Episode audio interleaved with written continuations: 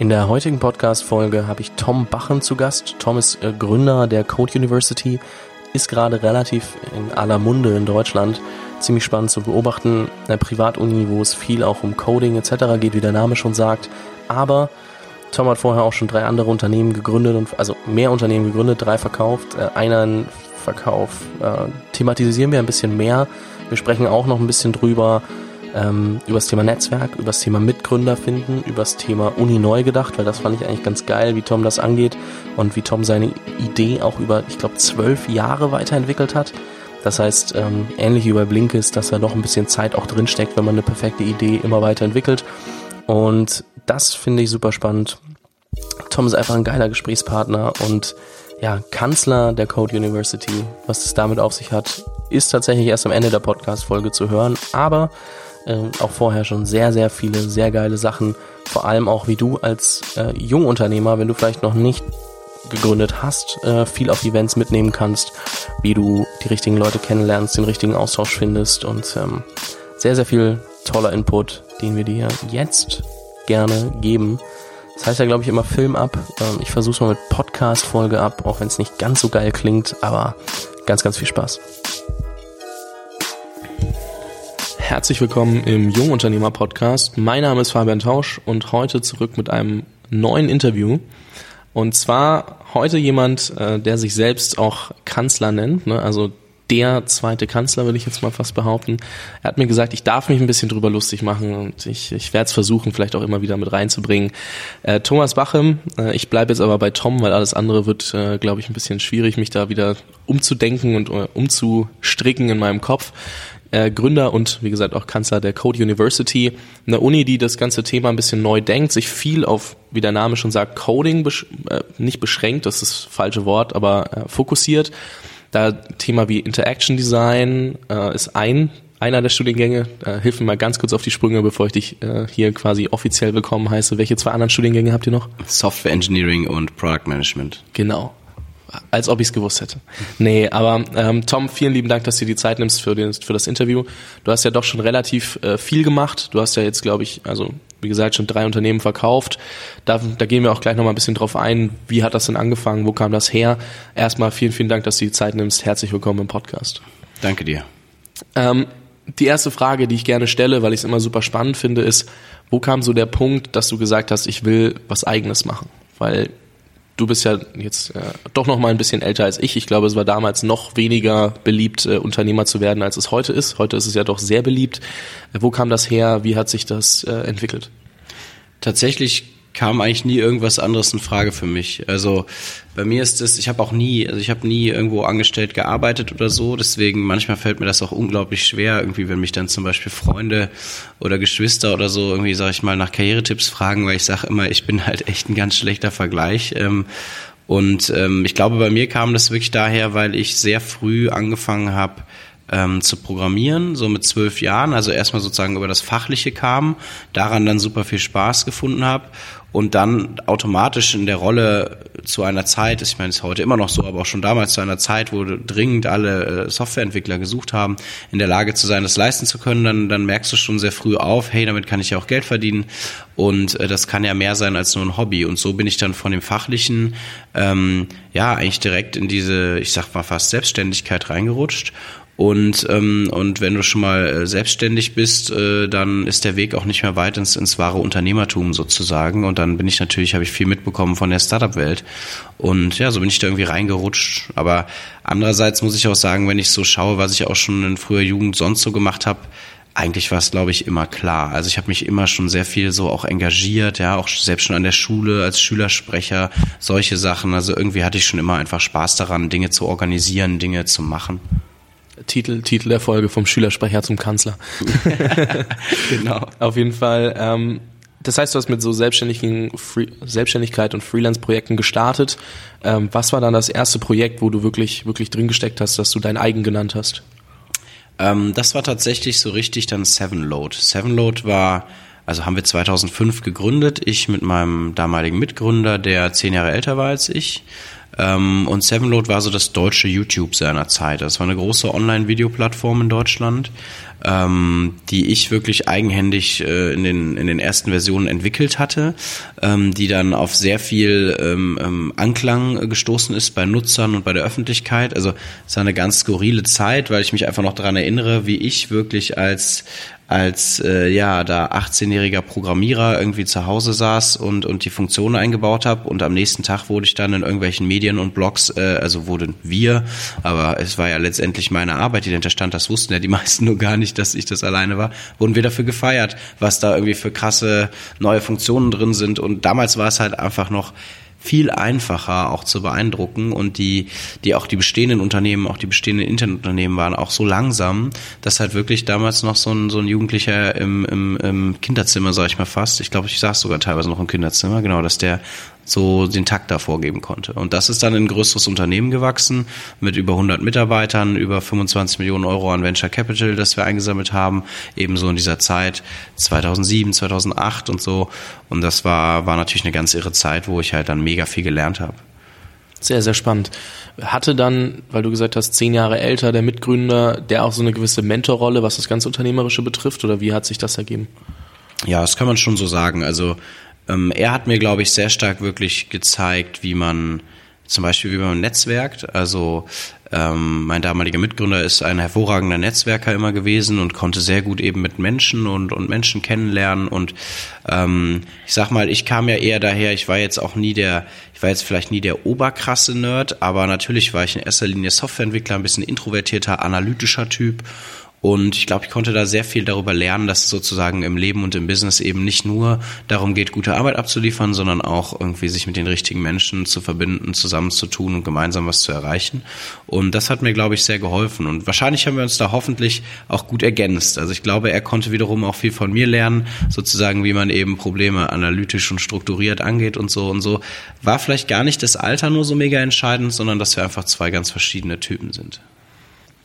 Äh, würdest, wie, wie setzt du oder wie wählst du Mitgründer aus? Du hast ja doch ein paar Mal öfter gegründet. Schaust du, dass ihr euch äh, nur ergänzt? Gibt es auch mal Überschneidungen in Kompetenzen? Wie guckst du, dass du das machst? Hm. Ja, gute Frage. Also ich meine, manchmal, also in erster Linie wähle ich Mitgründer nicht nur aus fachlichen, fachlichen Sichtpunkten aus, sondern natürlich aus persönlichen auch. Und oft ergibt sich das auch. In welcher Konstellation fühlt man sich wohl? In welcher Konstellation vertraut man sich? Ähm, sich gegenseitig zu ergänzen ist sicherlich das, das Sinnvollste und, und Mächtigste. Vor allem, weil ich zum Beispiel jemand bin, der besonders gut daran ist, Dinge zu tun, die er gerne tut, also für die ich irgendwie brenne. So, das ist bei mir dann zum Beispiel Produktentwicklung und mittlerweile auch sowas wie wirklich Netzwerken, aber sehr schlecht daran ist, Dinge zu tun, ähm, auf die er eigentlich nicht so richtig Bock hat. Ja? Sowas wie Buchhaltung oder, oder solche Sachen bei mir. Und ähm, und da suche ich mir dann halt eben Leute, die das gut ergänzen können. Ähm, trotzdem, je nach Komplexität von so einem Projekt, ja, wenn jetzt, wenn du sagst, du hast halt zwei Softwareentwickler, die zusammen was gründen, weil aber das Startup auch wirklich sich maßgeblich um Technologie und Software dreht, ist das, glaube ich, auch in Ordnung. Ähm, also schön ist halt wirklich, dass wenn du so ein, wenn so ein Mitgründer äh, Verhältnis, in so eine Mitgründerbeziehung oder Ehe oder so, sage ich mal, richtig gut hält, dann äh, ja, dann kann dir das, glaube ich, einfach so viel Unterstützung geben, so viel den Rücken auch frei halten. Es ist so wertvoll, eben mindestens eine zweite Person äh, zu haben, mit der man, mit der man auch diese ganze Verantwortung, die ganzen Herausforderungen teilt, dass ich immer Teamgründungen bevorzugt habe. Gleichzeitig muss ich sagen, dass ich ähm, auch gemerkt habe, gerade als ich noch jünger war, dass man dann auch aufpassen muss, nicht dazu zu neigen, ähm, die Verantwortung für manche Bereiche äh, sozusagen abzulegen. Und das ist gar nicht, gar nicht, weil ich jetzt sage, ich will irgendwie meinen, also äh, wenn wir jetzt zum Beispiel unter den Mitgründern die Bereiche aufgeteilt haben, gar nicht, weil ich jetzt sage, ich misstraue meinen Mitgründern und ich will ihnen irgendwie äh, da die Bereiche auch mit reinschauen, sondern am Schluss sind wir alle irgendwie gemeinsam verantwortlich für das Unternehmen und jeder kann auch mal, vielleicht auch mal irgendwie was übersehen oder eine schlechte Phase haben. Und was mir früher, früher habe ich das immer sehr strikt so gesagt, habe ich gesagt, nee, das ist der Bereich von meinem Mitgründer und das ist mein Bereich. Heute würde ich es, glaube ich, so sehen, dass obwohl wir Mitgründer sind, ich sage, wir sind alle gesamtverantwortlich und wir müssen schon alle irgendwie auch aufeinander schauen. Das hat auch damit zu tun. Also sozusagen trotzdem nicht die Verantwortung, die Gesamtverantwortung abgeben. Weil ich glaube, das wiederum ist halt die große Stärke eines Einzelgründers, dass er wirklich, äh, oder einer Einzelgründerin, ne, dass er oder sie wirklich weiß, okay, ich bin verantwortlich. Und wenn hier was nicht läuft, dann bin nur ich das, der das regeln muss. Und das ist halt eine Gefahr, die vielleicht bei Gründungsteams droht. Hast du dann, ähm, weil du sagst, die persönliche Ebene spielt natürlich eine Rolle, mit dem, mit dem sich gegenseitig wirklich verstehen und aber auch das Vertrauen dann auch zu haben. Bist du einer, der eher sagt, gründe mit Freunden, gründe niemals mit Freunden? Weil man hört ja immer so beide Seiten und ich finde es mal spannend, wie die Leute vielleicht auch Erfahrungen in den Bereichen gemacht haben. Ähm, ich habe mit, also Freunden im Sinne von, mit denen ich schon länger privat vorher befreundet war, habe ich tatsächlich nie gegründet. Ähm, also weil sich das auch nicht so recht ergeben hat. Ähm, ich habe Freunde eingestellt in meinem Unternehmen und das hat bei mir leider gar nicht gut geklappt. Ähm, das lag aber vor allem ehrlich gesagt daran, weil ich halt einfach gemerkt habe, nur weil ich mich mit jemandem privat verstehe und warum es zur, äh, warum es zur Freundschaft verbindet, auch vielleicht auf einem hohen intellektuellen Niveau oder so, heißt es noch längst nicht, dass diese Person auch, sage ich mal, ähm, ja, den, den Ansprüchen genügt, die ich dann an sich stelle, wenn es ums Arbeiten geht.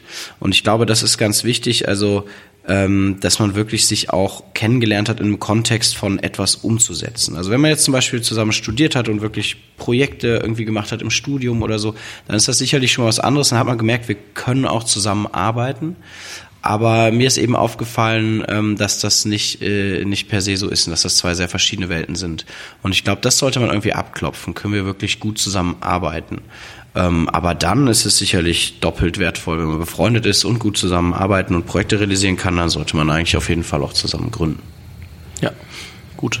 Die Perspektive, wie gesagt, darf jeder für sich beurteilen. Es gibt ja immer, ich habe mich nämlich mal in Barcelona mit dem Gründer des äh, Beta-Haus Barcelona getroffen und er meinte so, er würde nie im Leben mit Gründern, äh, mit, mit Freunden gründen. Er würde das niemandem ans Herz legen und er hat nur mit Leuten gegründet, die er eigentlich fast nicht kannte wo ich mir dachte, okay, das ist eine krasse Perspektive. Es gibt dann natürlich auch Leute, die sagen, sie gründen nur mit Freunden.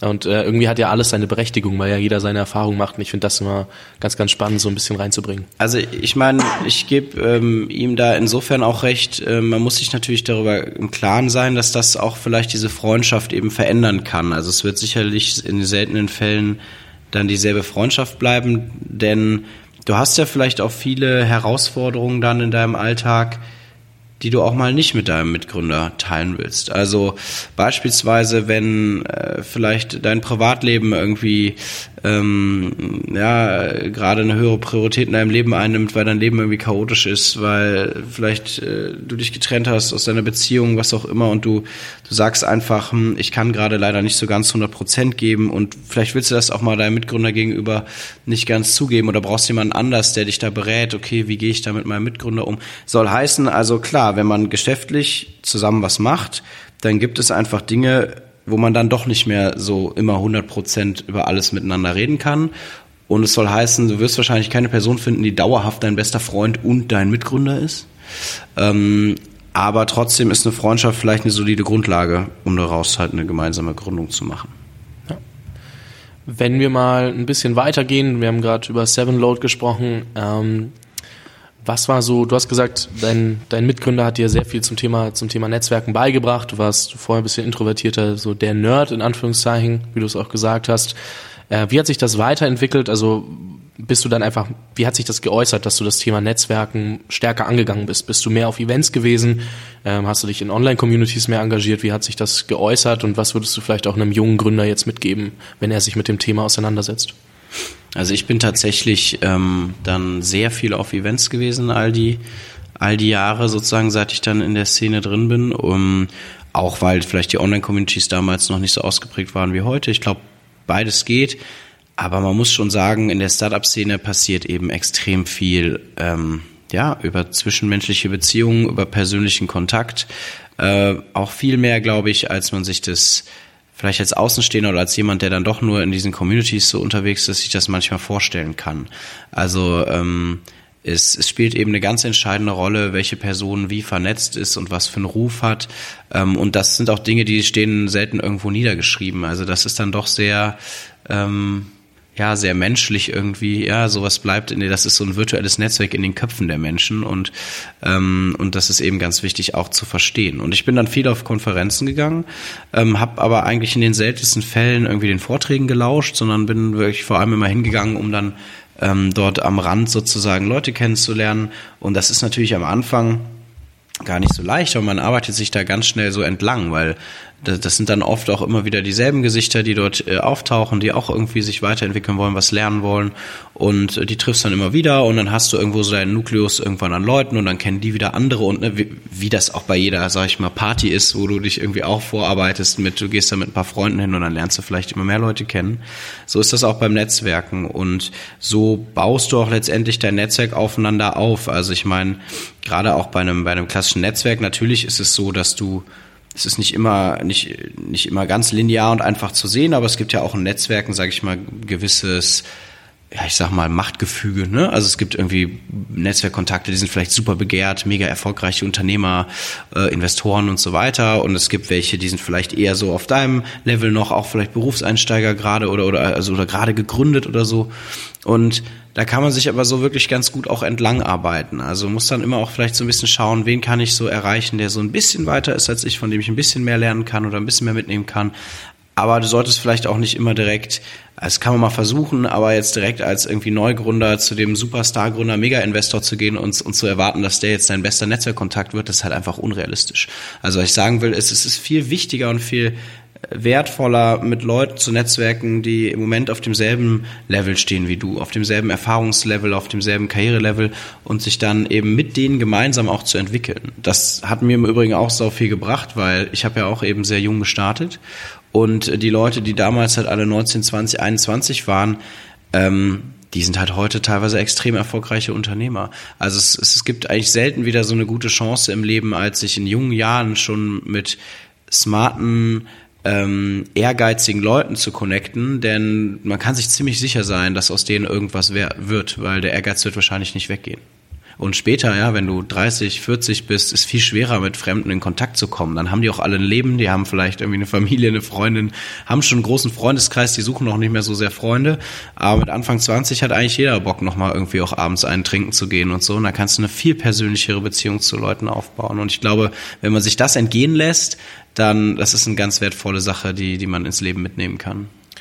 Ja, bist du, also gab es bei dir dann irgendwann so diesen Turning Point, wo die Leute eher auf dich zukamen und sagen, hey Tom, ich will mich mal mit dir unterhalten, anstatt dass du jetzt noch äh, auf Leute zugehst und sagst, hey, hast du nicht Lust mal Kaffee trinken zu gehen, Bierchen oder was auch immer? Hm, ja, also es war eigentlich sehr schnell immer auch beidseitig. Also das ist halt genau der Punkt, wenn du halt nicht Leuten hinterherrennst im Sinne so, ich will jetzt was von denen oder ich brauche die so dringend, weil die sind so viel weiter, so viel schlauer, so viel reicher als ich, dann bist du natürlich immer in dieser Situation, dass du Leuten hinterherläufst. Aber wenn du versuchst, Leute zu finden, die, denen du auch das Gefühl gibst, hey, wir können voneinander lernen, wir ergänzen uns gut oder, oder wir können auch zusammen irgendwie äh, Business machen und ergänzen uns da gut, ähm, dann kommst du eigentlich gar nicht so sehr in diese Situation, dass, dass du jemandem hinterherläufst. Und das hat eigentlich ähm, recht gut geklappt. Also es war eigentlich fast immer so, dass das irgendwie mutual war, würde ich behaupten. Jetzt will ich keine Werbung machen, aber trotzdem machen wir sie jetzt mal ganz kurz. Äh, welche Events würdest du vielleicht äh, Einsteigern in die Startup-Szene ein bisschen empfehlen? Also wo sagst du oder wo gehst du gerne hin, weil du sagst, okay, ähm, da lohnt sich auf jeden Fall. Einmal für die Leute, vielleicht auch das eine oder andere Mal für den Inhalt, aber wir sind uns beide einig, dass es eher um Leute als um Inhalt auf gewissen äh, Konferenzen auch geht. Ja, das ist nicht so leicht ähm, für mich ähm, hier an der Stelle zu sagen, weil es sich natürlich auch verändert, ne? Und weil ich vielleicht jetzt nicht mehr auf die Einsteiger-Events gehe sozusagen. Und ähm, ähm, ich habe dann jetzt andere Events, äh, wo ich halt viel hingehe. Ja, also ich gehe viel irgendwie auf so Sachen wie den DLD äh, in München oder ähm, oder hier die NOAA, das ist eine große Investoren und und und so Executive-Konferenz im Internetbereich. Ähm, das sind aber auch auch exklusivere Events, teurere Events. Aber früher, tja, also es hat sich halt mit der Zeit entwickelt. Ich habe eigentlich ähm, ich glaube, das ist, ist ehrlich gesagt relativ offen, relativ breit. Man kann da auf ganz vieles gehen. Man lernt überall Leute kennen. Also ähm, es gibt ja viele auch größere Events, die sich zum Beispiel an Studierende richten, sowas wie sagen wir mal hier in Berlin das Startup Camp. Ähm, oder auch, ähm, ich war jetzt letztens in Köln auf der Startup Con, das ist, glaube ich, auch eine Konferenz, die so sehr sehr in die Breite geht, ähm, wo, wo viele verschiedene Leute sind, oder die Bits and Pretzels in München oder also ich glaube, ähm, man kann eigentlich überall Leute kennenlernen und ähm, wichtig ist sicherlich, dass man so ein bisschen schaut, dass es, dass es Veranstaltungen sind, die eher Gründer ansprechen, statt jetzt Mitarbeiter von Startups. Also viele dieser Konferenzen, gerade dieser sehr großen, wie so eine Bits and Pretzels, die, die ist natürlich nur so groß, weil da halt auch ganz viele Mitarbeiter von Startups sind. Und das ist auch sicherlich okay und viele von denen haben auch viele äh, unternehmerische Ideen und Erfahrungen und so. Aber wenn du halt wirklich mit waschechten anderen Gründern, die das schon gemacht haben, netzwerken willst, dann musst du aufpassen, dass du ja, dass du halt auch mit denen in Kontakt kommst. Ähm, das ist, glaube ich, einfach nochmal schon ein sehr großer Unterschied vom Mindset. Ob du jetzt gerade mit irgendwie jemandem vom Online-Marketing von einer großen Internetunternehmen redest oder ob du mit einem Gründer redest oder einer Gründerin. Und deswegen vielleicht immer so ein bisschen schauen, lieber die kleineren Events, wo auch mal irgendwie nur 50 Leute sind, statt immer diese Mega-Events nur anzupeilen. Ja, ich glaube, es ist ganz, äh, ganz gut zu verstehen, dass es nicht immer nur um dieses eine Event geht, so da musst du unbedingt hin, sondern wirklich einfach mal gucken, was ist bei dir vielleicht auch in der Region, was die Zielgruppe anspricht, weil es gibt ja in jeder Region dann Leute, die vielleicht jetzt auch nicht unbedingt in der Berliner Startup-Szene drin sind, sich dann aber vielleicht später irgendwann dahin entwickeln, wo du jetzt aber einfach auch mal bei dir vor der Haustür gucken kannst und nicht direkt äh, durch ganz Deutschland touren musst dafür. Und ich äh, denke, das ist schon, schon wichtig zu verstehen, weil natürlich gibt's die großen äh, gehypten Events, aber man muss nicht auf allen Hochzeiten tanzen. Man kann erstmal anfangen und sich, sich da umgucken, wo es am einfachsten ist, auch, auch hinzukommen. Weil ich glaube, das wissen wir alle, gerade zu Beginn ist jetzt auch das Budget nicht immer groß, um da jetzt äh, durch ganz Deutschland zu touren das, und vielleicht auch auf die äh, Events wie die Noah zu gehen, wo ein Ticket jetzt nicht gerade günstig ist.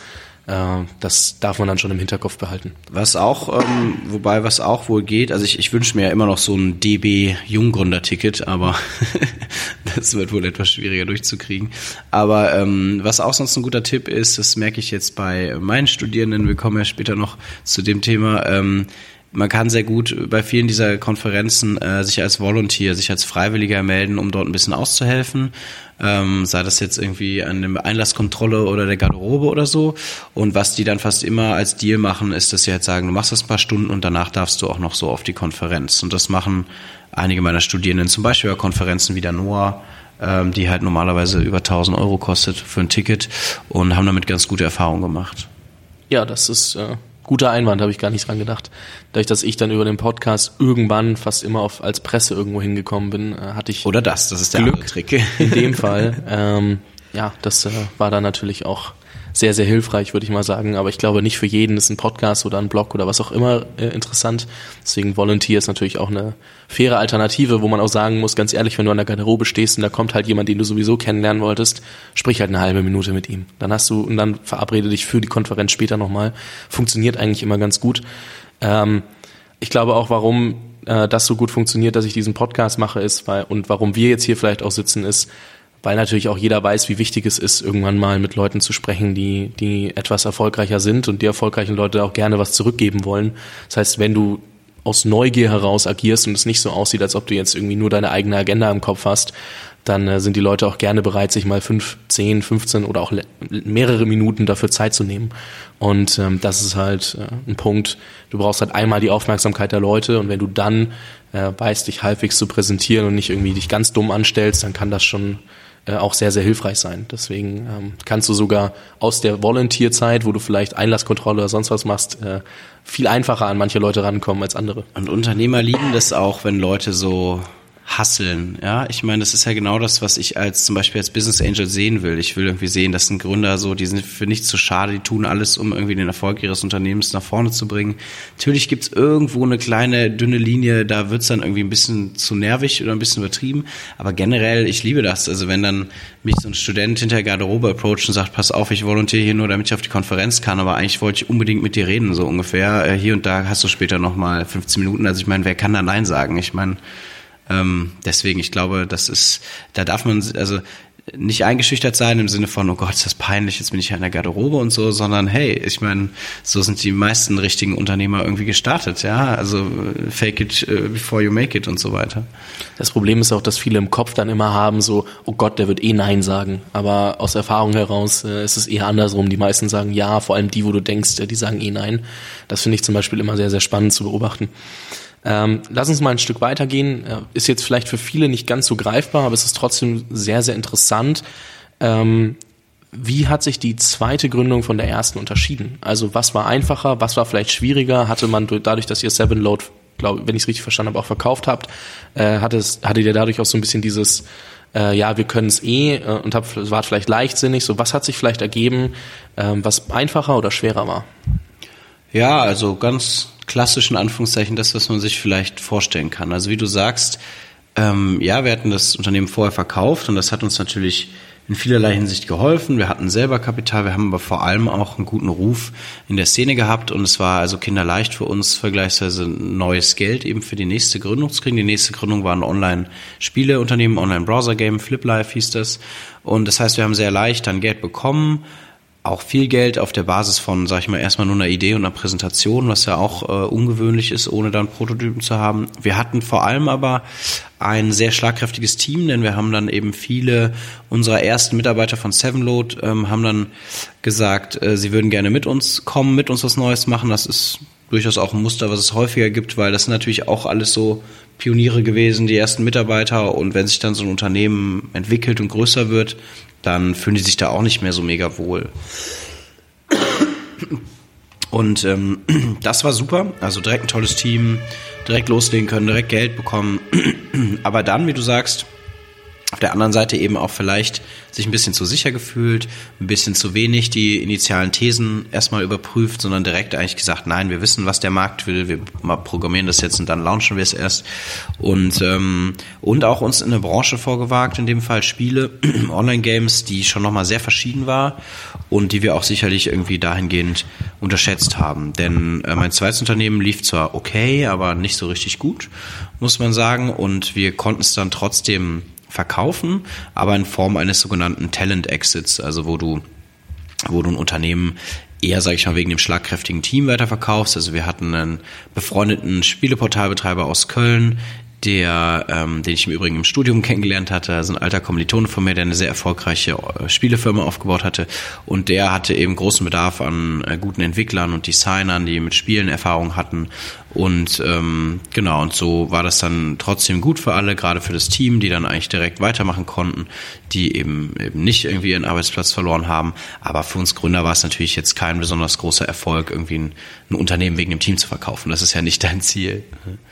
Habt ihr da bei dem, mit dem Team viel drüber geredet, wenn ihr so ein Talent-Exit macht? Oder wie, wie kann man sich das vorstellen? Ähm, ja, haben wir. Also wir haben viel mit dem Team drüber geredet und auch die Käufer, weil das ja total entscheidend war. Also ich meine, keiner will ja da dann noch für Geld noch bezahlen und dann äh, kündigen die Mitarbeiter alle einen Monat später und du kannst die Mitarbeiter auch nicht dazu zwingen, irgendwie zu bleiben. Also klappt sowieso nicht, rechtlich nicht, aber auch, auch menschlich ja nicht. Wer keinen Bock hat zu arbeiten, den willst du ja auch nicht da haben. Mhm. Das heißt, die gerade die Käufer haben eben auch mit jedem Mitarbeiter gesprochen, haben denen erzählt, was sie vorhaben, haben gesagt, hey, klingt das für dich spannend, hast du darauf Bock, kannst du dir vorstellen, dass du hier mindestens ein, zwei Jahre auf jeden Fall noch dabei bleibst.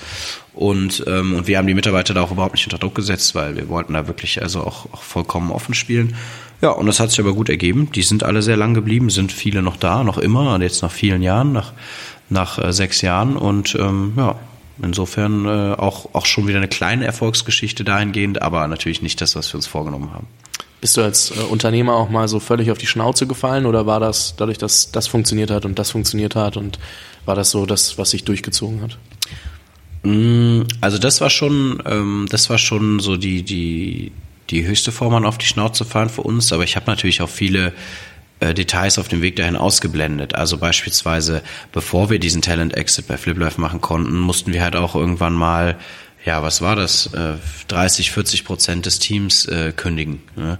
Und das war zum Beispiel so einer der schwersten Tage für mich als Unternehmer, kann ich mich noch gut dran erinnern. Und, und, und sowas. Also natürlich gab es da schon noch, noch anstrengende Phasen und auch viel, ja, auch immer Unsicherheit und so. Ne? Im Nachhinein klingt das dann immer irgendwie rund, wenn man es gut hinbekommen hat. So, ach ja, Talent Exit easy.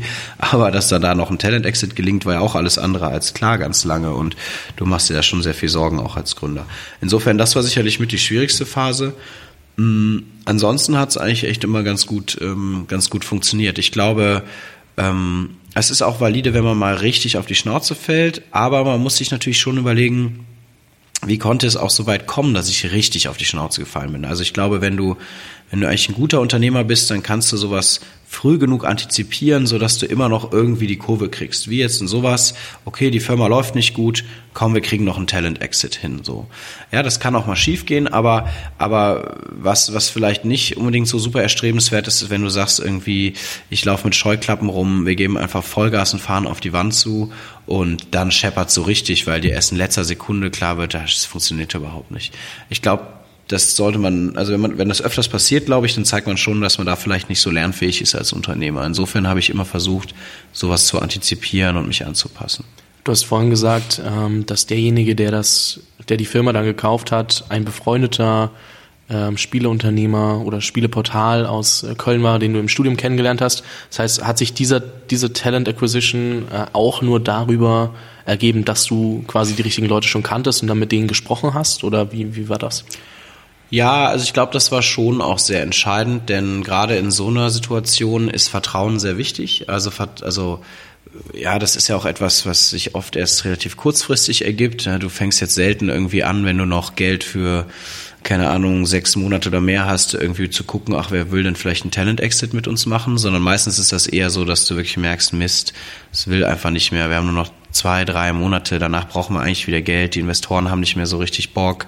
Was machen wir jetzt? Und das ist etwas, was in im Business-Kontext ein recht kurzer Zeitraum ist, gerade wenn du halt mit ganz Fremden irgendwie einen Deal machen willst und gerade wenn dann es eben auch noch um sowas geht wie Talents, was viel schwerer messbar ist und so.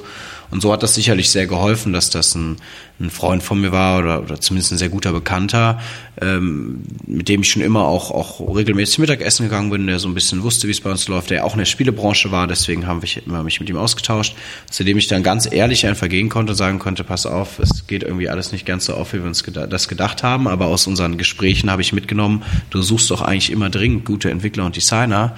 Und wie du weißt, haben wir halt ein super geiles Team und ja, so kannst du dann halt viel unkomplizierter da reinstarten. Stell dir mal vor, ich hätte jetzt Cold Calls oder E-Mails verschicken müssen an irgendwelche Spieleunternehmer. Hallo, äh, wir sind ein Spieleunternehmen, aber bei uns läuft's überhaupt nicht. Äh, habt ihr uns Bock, trotzdem noch Geld zu zahlen? So, das klingt ja völlig irre.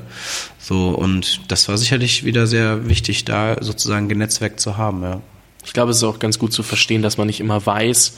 Also, du lernst ja so viele Leute auf deinem Weg kennen und ähm, weißt gar nicht, wann du mit welchen Leuten irgendwann nochmal was machen wirst oder vielleicht auch nicht. Aber viele gehen auch immer so rein und sagen, ja, der kann mir jetzt nicht helfen und gehen wieder mit ihrer eigenen Agenda in dieses ganze Thema Netzwerken rein und äh, versauen sich dadurch so ein bisschen, dass sie so Vorurteile auch haben, so der kann mir jetzt nicht helfen und was auch immer. Ich glaube, da sieht man dann wieder, dass irgendwann immer was sich ergeben kann und man einfach nie weiß, wie sich die Person auch weiterentwickelt, weil nur weil er heute in der Spielebranche ist, heißt ja nicht, dass er morgen nicht woanders ist. Mega wichtig, absolut. Also das, die Erfahrung habe ich natürlich so oft gemacht in jeglicher Hinsicht. Also erstens, dass Erstens, dass vielleicht auch ich selber, dass ich Leute unterschätzt habe. Ja, klar, manchmal, wenn du irgendwie, wenn du im Stress bist und, und dringend eigene Themen durchbringen musst, dann, dass du vielleicht mal jemanden nicht so super behandelt hast oder nicht die Aufmerksamkeit gegeben hat, die vielleicht die Person in dem im Moment verdient hat. Oh, ja, und dann merkst du halt leider zwei Jahre später, oh shit, äh, er oder sie ist jetzt super einflussreich hier und das und äh, dann denkst du dir so, Kacke, habe ich irgendwie damals überhaupt nicht wahrgenommen. Oder auch andersrum, mir ist das natürlich oft passiert, weil ich hatte eben den älteren Mitgründer damals bei Sevenload, mit dem ich im Übrigen auch FlipLife gegründet habe. Ich war immer der deutlich jüngere und er war ja eben der, der, der noch viel profiliertere Netzwerker sozusagen. Und es gab so viele Situationen, wo Leute mich, glaube ich, irgendwie nicht ernst genommen haben und immer gedacht haben, das ist so dieser, dieser, dieser kleine, kleine Bruder von dem und sich da, glaube ich, ziemlich verschätzt haben. Und, und, und ich habe ich hab maßgeblich viele Entscheidungen äh, äh, getroffen und, und mitgetroffen. Und wenn mir Leute dann mich schlecht behandelt haben, dann habe ich, also das heißt auch immer dran denken, nicht immer nur an die Person, die vorne steht, zu denken, sondern es gibt ja bei ganz vielen Gründungsteams gibt's ja die, die Frontsau sozusagen und die, die stilleren Leute dahinter und die sind auch super wichtig. Und manchmal ist auch eine große Chance, mit denen mal zu netzwerken, weil die freuen sich manchmal auch sehr darüber, weil die sagen, normalerweise bin ich immer derjenige, mit dem irgendwie keiner redet, so ungefähr ungefähr. Und die sind aber oft ein genauso wichtiger äh, Bestandteil. Und wie du sagst, Karrieren verändern sich. Ne? Das war das, was ich meinte mit ähm, Leute schon früh in ihrem Leben, wenn du merkst, die haben Potenzial, diesen Ehrgeiz sich abzuholen, weil die werden sicherlich noch viele Stationen durchlaufen. Lass uns mal ein bisschen springen. Ich überspringe jetzt mal äh, die Firma, die ihr an Xing verkauft habt ähm, weil äh, ich glaube, Code wird ist jetzt gerade das das relevantere Thema, finde ich nämlich auch super spannend. Ich habe vorhin schon gesagt, ihr habt Uni ein bisschen neu gedacht, äh, du hast dich Kanzler getauft und und äh, rennst da ein bisschen damit mit dem Titel durch die Gegend. Aber was macht denn Code erstmal so besonders? Also warum funktioniert das, was ihr macht überhaupt? Ähm, tja, wo, wo fange ich da eigentlich an? Also ich habe ja, vielleicht fange ich noch mal kurz an, wie es dazu kam. Ich habe ja erzählt, dass ich so früh, so früh mit dem Programmieren angefangen habe und ähm, was ich noch so ein bisschen verschwiegen habe, ist, dass in meiner Gründerkarriere auch ein Studium stand. Also von meinem 19. Lebensjahr bis zum ähm, ja bis zum 22. Lebensjahr habe ich habe ich studiert auch nebenbei neben Sevenload damals äh, war auch eine irre Zeit, da regelmäßig in die Uni zu rennen und äh, nebenbei so ein 100 Mann Unternehmen zu haben. Und ich habe aber ähm, an einer Business School studiert ähm, denn äh, an einer kleinen Business School damals aus Köln, weil ich selber mich eben mit Informatik überhaupt nicht anfreunden konnte, weil eigentlich hätte das ja nahegelegen für mich so als frühen Techie irgendwas Technisches zu machen, aber Informatik war halt doch sehr extrem Mathe und Theorielastig und ähm, ich habe ja schon zu der Zeit echt viel gecodet, viel designt und, und konnte da nicht so richtig die Connection herstellen. Habe irgendwie das Gefühl gehabt, da kann ich nicht so viel lernen. Hab dann stattdessen, äh, bin dann stattdessen an eine Business School gegangen, sicherlich auch aus dieser Sorge heraus, also da da fing ich ja gerade erst an, das war ja auch noch gerade erst als Sevenload äh, so anfing, da, aus dieser Sorge heraus, dass ich gesagt habe, hey, ich muss aufpassen, dass ich nicht so ein totaler Nerd werde, sondern ich glaube, ich muss irgendwie die Welten verbinden, Business und Tech und so. Deswegen bin ich an eine Business School gegangen, habe da nichts gelernt, nicht viel, weil BWL natürlich ein sehr generalistisches Studium am Ende ist, muss man einfach sagen.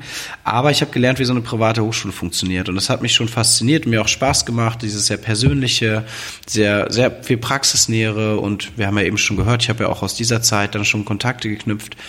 Und ich habe mich seit jeher gefragt, warum gibt es eigentlich so viele Business Schools in Deutschland, vergleichsweise also private Hochschulen für so Betriebswirtschaftslehre, aber eigentlich keine Tech Schools. Also wo sind so die richtig coolen ähm, kleinen Hochschulen, die sich eben auf das Thema Technologie spezialisieren. Das ist 13 Jahre her, dass ich mich das gefragt habe und es ist immer so geblieben. Deswegen habe ich all die Jahre immer diesen diese Vision, diesen Traum gehabt, irgendwie irgendwann will ich eigentlich mal eine Uni machen. Ich glaube, das hat mich auch durch vieles immer getragen, weil die anderen Firmen waren auch cool, aber das war wirklich immer so ein bisschen so die die Obervision. Und ähm, ich habe auch sehr früh das schon Leuten erzählt auch eben auf diesen Konferenzen, ich habe immer anderen Unternehmern erzählt, irgendwann will ich eine Hochschule gründen. Also es gibt wirklich heute Leute, die kommen zu mir und sagen, du hast mir schon vor zwölf Jahren gesagt, so äh, und, und finden das dann auch sehr beeindruckend, dass das so lang geblieben ist. Hat sicherlich auch, ähm, ja, das sind auch so Dinge, die vielleicht auch beim Netzwerken entstehen. Also du, du, ähm, du, du treibst eine Vision auch weiter. Ne? Ich habe dann immer vielen Unternehmern davon erzählt, dann haben die auch Ideen haben die äh, reingebracht, haben gesagt, ah ja, sowas wäre natürlich echt stark, boah, wenn du das machst, sag Bescheid und irgendwann habe ich dann Bescheid gesagt und wir haben auch viele Unterstützer heute gewonnen und wir haben eben die Code gegründet als wirklich staatlich anerkannte Hochschule hier in Berlin äh, mit diesen besagten Studiengängen Softwareentwicklung, Interaktionsdesign und Produktmanagement. Also das sind die drei Rollen rund um digitale Produktentwicklung, also wenn du eben Software, Websites, Apps entwickeln willst. Und wir ähm, sind fußen eigentlich auf meinem, ja schon auf meiner sozusagen Lebensgeschichte und Lernerfahrung, die ja immer sehr autodidaktisch war. Also das heißt, ich habe eben mir immer Dinge durch Learning by Doing beigebracht und bin das, das hat auch am besten bei mir funktioniert. Also als Lerntyp war ich immer derjenige, und ich glaube, das trifft auf fast alle Unternehmer zu, ich habe irgendwie am schnellsten gelernt, wenn ich was tun konnte. Und ähm, an den klassischen akademischen Institutionen ist das aber oft anders. Da ist es so, dass auch, auch in den Schulen übrigens, dass wir erst Theorie vermitteln und die Grundlagen und die Grundlagen und die Grundlagen und dann, wenn überhaupt, erst sehr spät zeigen, was man genau, wie man das dann genau zur Anwendung bringt und immer nur vorher mit diesem Versprechen arbeiten müssen, ihr werdet noch sehen, wofür ihr das braucht. Und das stellen wir eben auf den Kopf. Ähm, wir ähm, vermitteln Theorie immer nur im Kontext von Praxisprojekten und unsere Studierenden lernen und arbeiten zusammen, auch immer über Studiengänge hinweg, Designer, Entwickler und Produktmanager, ähm, an Projekten, und lernen durch diese Projekte. Und die Projekte wiederum, die erarbeiten wir dann entweder mit, mit Partnerunternehmen wie einem Facebook, einem Trivago, einem Zalando oder Xing oder sowas, ähm, oder auch wirklich mit Studierenden. Also viele Studierende reichen auch Projekte bei uns ein oder mit kleineren Startups. Und so, ja, so arbeitest du eigentlich immer am Puls der Zeit an einem Projekt mit Kommilitonen zusammen, kannst dich da auch gut austoben, viel lernen und die, die, die, wenn es dann mal Workshops gibt oder, oder eben Wissensvermittlung, dann findet die immer passend zu diesem Projekt statt. Und das macht uns als Hochschule aus. Ja, super spannend. Wir hatten,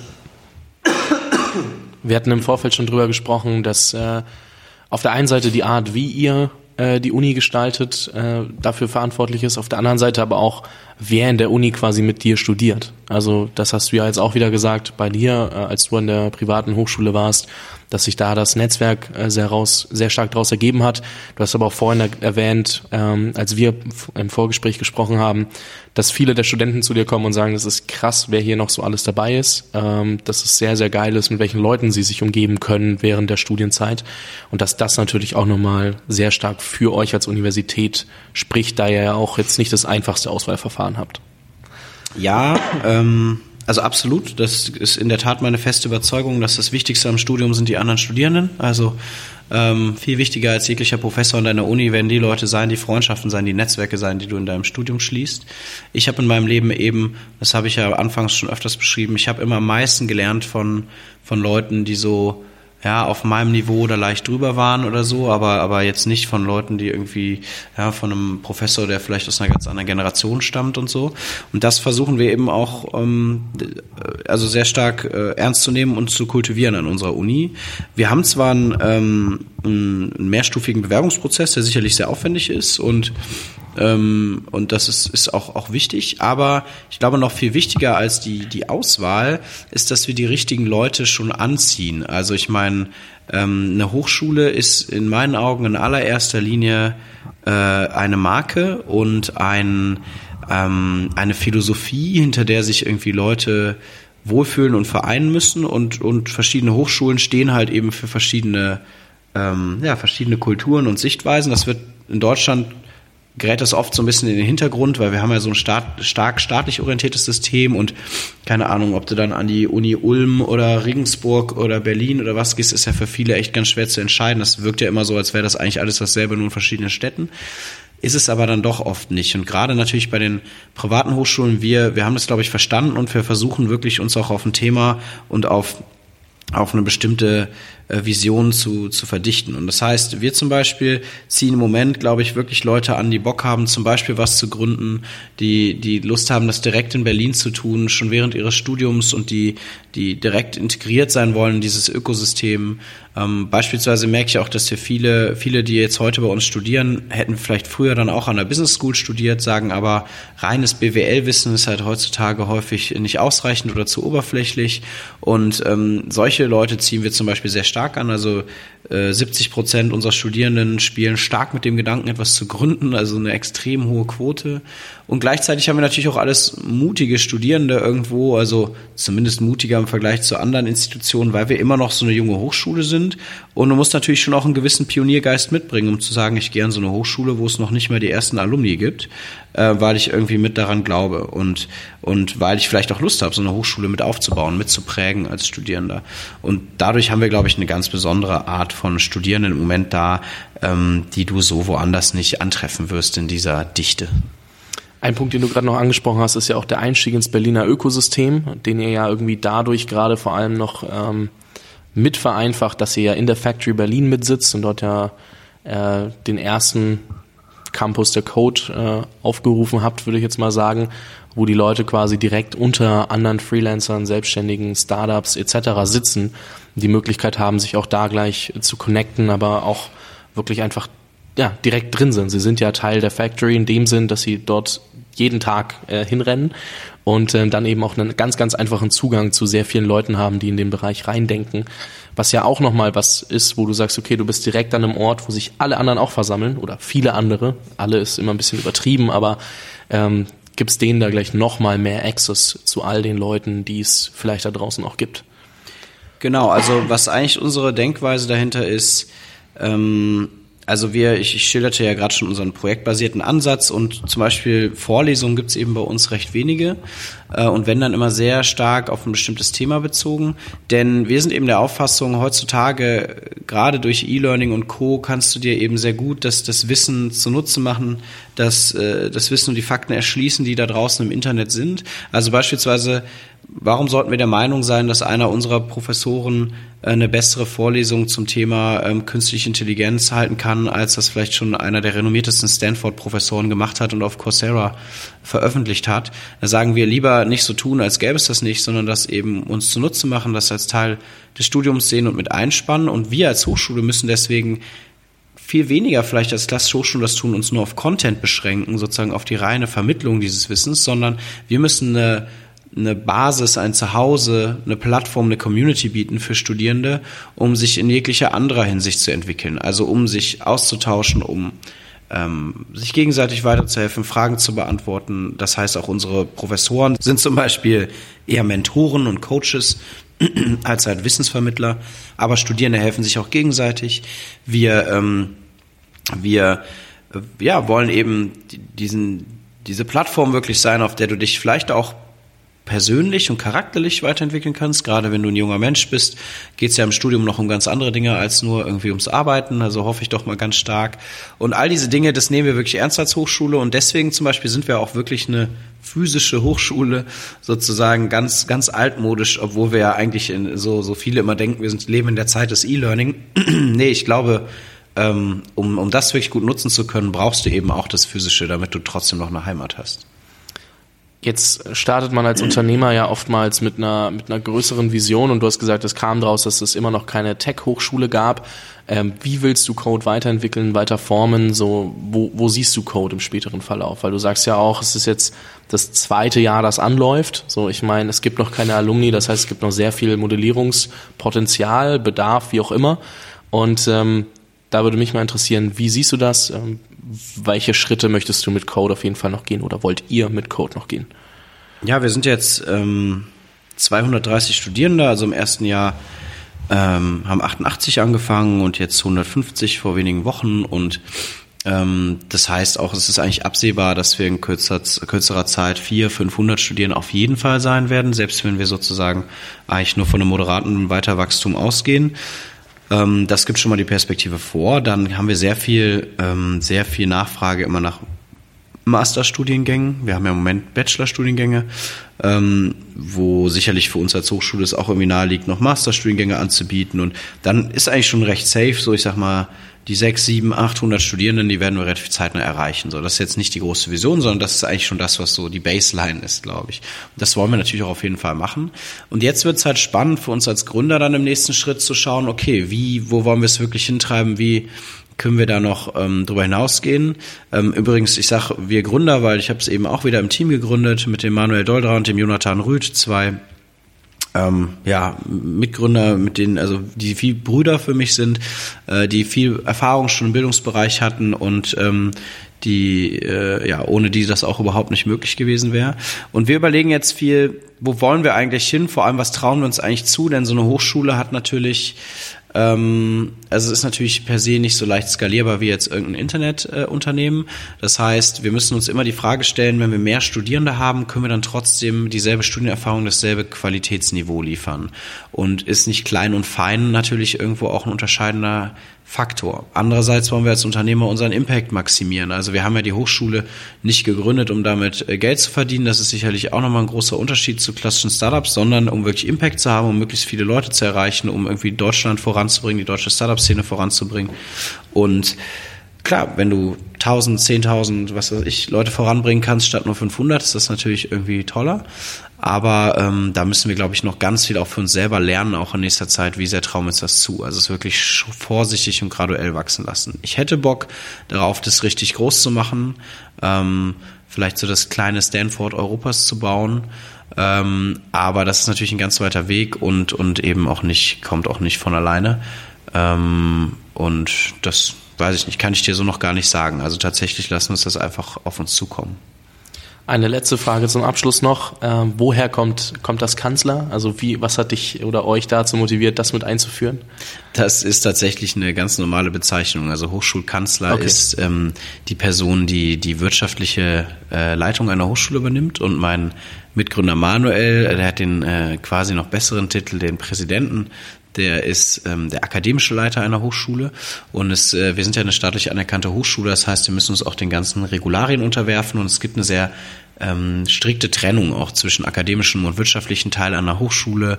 Die dürfen nicht zu eng miteinander verquickt sein, die dürfen vor allem nicht in Personalunion geführt werden, weil es gibt so dieses dieses ähm, äh, Thema Freiheit von Lehre und Forschung, was eben sehr heilig ist. Und ähm, so, und das, das mal verdichtet, das führt dazu, dass sozusagen der eine Mitgründer Präsident ist und der andere Mitgründer Kanzler. Und das klingt immer ein bisschen witzig, aber eigentlich gibt's an jeder Hochschule einen Kanzler. Okay. Ja, nur ich bin, ich bin Deutschlands Jüngster. hat an sich, also man kann es witzig interpretieren, hat aber einen seriösen Hintergrund und ist quasi Pflicht, dass ihr das, dass ihr das macht. Genau. Sehr, sehr spannend. Vielen Dank, Tom. Ähm, ich werde natürlich die Code University auch nochmal in den Show Notes verlinken, dass jeder sich das nochmal in Ruhe anschauen kann. Was würdest du vielleicht noch, hast du noch irgendwas, was du am Ende noch mitgeben möchtest für, für jeden, der da jetzt zugehört hat, wo du sagst, okay, das musst du jetzt nochmal loswerden? Mm, ach, es gibt immer viele, viele Tipps, glaube ich, die ich äh, meinem jüngeren Ich oder, oder anderen jungen Unternehmern irgendwie mitgeben würde. Vielleicht noch eine Sache, die, glaube ich, immer häufiger thematisiert wird, vor der aber immer wieder viele Angst haben. Wenn ihr wirklich Ideen habt, geht raus und redet mit Menschen darüber. Das ist halt so entscheidend und es hat mich immer so entscheidend vorangebracht. Ich habe ja eben erzählt, ich habe die Idee der Code University habe ich zwölf Jahre lang öffentlich mehr oder minder auf Konferenzen verteilt, ja, und trotzdem hat es mir keiner geklaut. Ganz im Gegenteil, sondern es hat mir dabei geholfen, die Idee weiterzuentwickeln. Und ähm, das, das ist schon in den meisten Fällen, in den allermeisten Fällen hilft es eher, während halt viele jungen Gründer manchmal die Sorge haben, glaube ich, so, ah, jemand klaut mir meine Idee, hier, du musst erst eine Vertraulichkeitserklärung unterschreiben und ähm, ich glaube, da bremsen sich viele selbst mit, weil als Jungunternehmer ist das Entscheidendste, sich und seine Idee schnell weiterzuentwickeln und das kann eben nur passieren, wenn man Ideen auch teilt. Ja, mit dem Schlusswort entlasse ich euch alle in die nächste Podcast-Folge, die ihr euch vielleicht von irgendwem anhört. Vielen Dank fürs Reinhören. Vielen Dank dir nochmal, Tom. Ähm, wir hören uns bestimmt nochmal. Super, danke Fabian. Puh, ich hoffe, du hast wirklich echt genauso viel mitnehmen können wie ich. Ich finde es super, super spannend, sich mit Tom zu unterhalten. Ist ein sehr, sehr, sehr cooler Typ. Macht immer unfassbar Spaß, ihn zu treffen. Und ich glaube, du hast ganz guten Einblick bekommen, warum es mir so viel Spaß macht und ähm, dass Tom einfach doch sehr, sehr viel Erfahrung hat, sehr, sehr viel Input liefert und sehr, sehr geile, geile Sachen erlebt hat. Also sowohl wie drei Unternehmen zu verkaufen, auch wenn einer vielleicht nicht so 100% glanzvoll war, der Verkauf, aber dann auch zu sehen, wie wichtig das Netzwerk bei solchen Sachen ist, wie Tom angefangen hat, das Netzwerk aufzubauen, wie er Mitgründer auswählt, was glaube ich auch eine entscheidende Frage ist, wenn du dein eigenes Ding machst ob du jemand mit reinnimmst und wann ja, welche Kriterien sollten für dich erfüllt sein, was kann, was muss er können, was kann er nicht. Und das dann auch wirklich sinnvoll anzugehen, strategisch anzugehen und da ein bisschen mehr drüber zu denken, als einfach reinzustolpern und dann auch zu gucken, Uni neu gedacht, weil ich ist alles ein Thema, worüber wir uns ja immer wieder unterhalten, sowohl ich allgemein im Podcast als wahrscheinlich auch du, macht die Uni jetzt Sinn oder nicht und es gibt ja viel mehr als nur die Inhalte. Und es ist genauso bei Events. Du gehst auf Events meistens nicht für die Inhalte, außer es ist wirklich ein Fetzen-Seminar, wo du sagst, okay, nur für Inhalte und dann auch Leute, sondern meistens gehst du für Leute hin. Bei der Uni ist das ja ähnlich. Und ähm, das hat Tom ja auch nochmal ganz gut in seinem Ansatz mit der Code und University bestätigt. Das fand ich eigentlich ganz geil. Deswegen, ja, hat auf jeden Fall super viel Spaß gemacht. In der nächsten Woche geht's dann ins Interview mit Max Meran. Max ist äh, Gründer, einer der drei Gründer von Opinory. Opinory ist ein Tool, das wird im Monat 120 Millionen Mal gesehen, auf den großen Plattformen 15 bis 20 Mal mit interagiert. Große Publisher sind dann, keine Ahnung, Bild, Spiegel etc., Welt, was es alles gibt. Und das ist halt schon mal sehr, sehr spannend, da reinzugucken, aber auch zu sehen, wie bauen die Prozesse rund um äh, Recruiting. Dann auch zu sehen, okay, wen stellst du am Anfang als also in einem Unternehmen ein, wenn du die ersten Umsätze machst, wen stellst du ein, wenn du größer wächst, wie baust du Teams auf, wie musst du als Unternehmer für deine Leute da sein? Und da mal wirklich detaillierten Einblick in das ganze Unternehmen zu bekommen ist und wie die Prozesse laufen können, vielleicht sollen, das darfst du für dich entscheiden, weil es gibt nicht diese eine Wahrheit, aber das ist glaube ich ein sehr sehr geiler geiler Gesprächspartner gewesen. Und deswegen ganz viel Spaß. Wir hören uns in der nächsten Woche.